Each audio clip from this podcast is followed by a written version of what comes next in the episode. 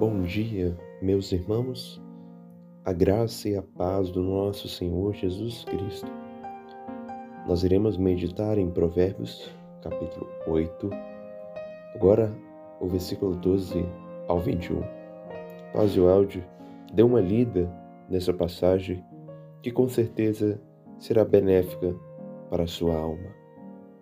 Esse essa meditação essa parte agora do capítulo 8 vai falar dos benefícios da sabedoria à alma daqueles que a amam. Em primeiro lugar, observamos no texto, no verso 12: Eu, a sabedoria, habito com a prudência e disponho de conhecimentos e de conselhos. A sabedoria dá aos homens conhecimento e conselhos para uma vida prudente que glorifica a Deus.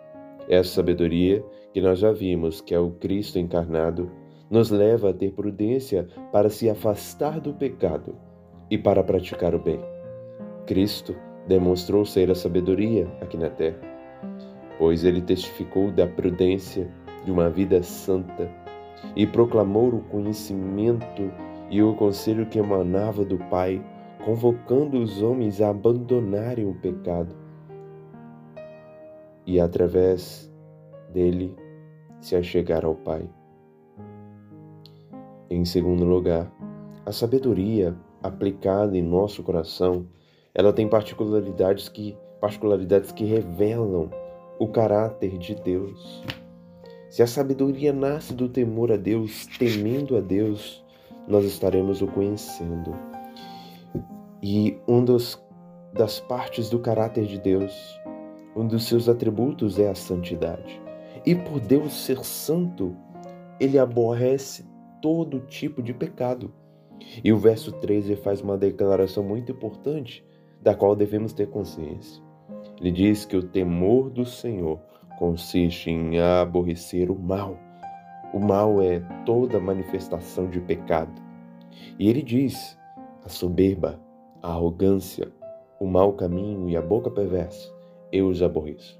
Assim como a sabedoria aborrece a sabedoria que é Cristo, que é Deus, aborrece todo pecado. E como disse o puritano Matthew Henry, onde houver temor a Deus, haverá horror ao pecado, como mal, como puro mal. Deus aborrece todo pecado.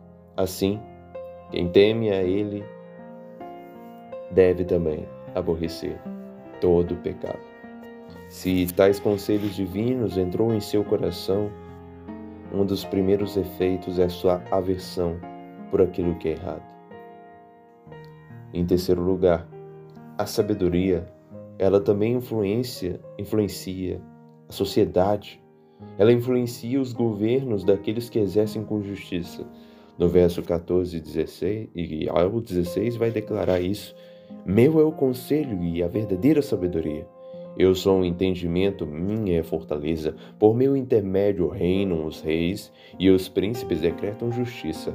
Por meu intermédio governam os príncipes, os nobres e todos os juízes da terra. Aqui está dizendo que a base da justiça de um governo é a sabedoria, a verdadeira sabedoria.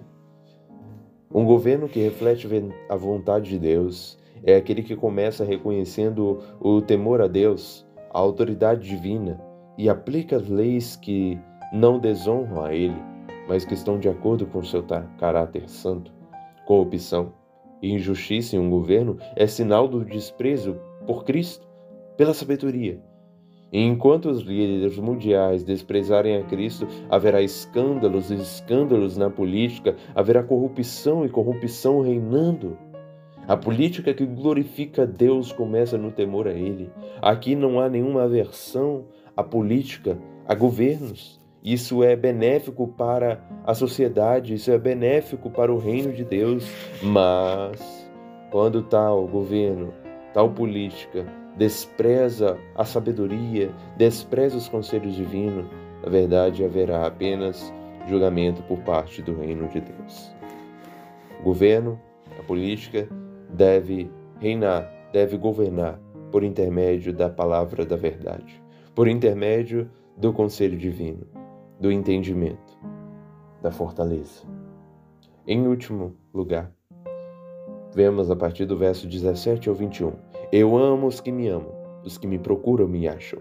Riquezas e honra estão comigo, bens duráveis e justiça. Melhor é o fruto do que o ouro, do que o ouro refinado. E o meu rendimento melhor do que a prata escolhida. Ando pelo caminho da justiça, no meio das veredas do juízo, para dotar de bens os que me amam e lhes encher os tesouros. A sabedoria concede bens aos homens que o amam. Quem amar a Cristo encontrará seu amor e sua presença.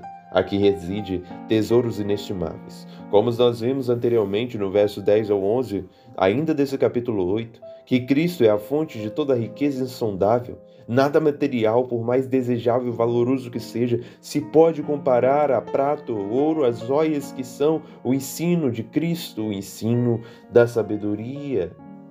Aqui, mais uma vez é declarado que em Cristo exige tesouros inestimáveis, as bênçãos celestiais, as riquezas insondáveis de Cristo, como disse Paulo.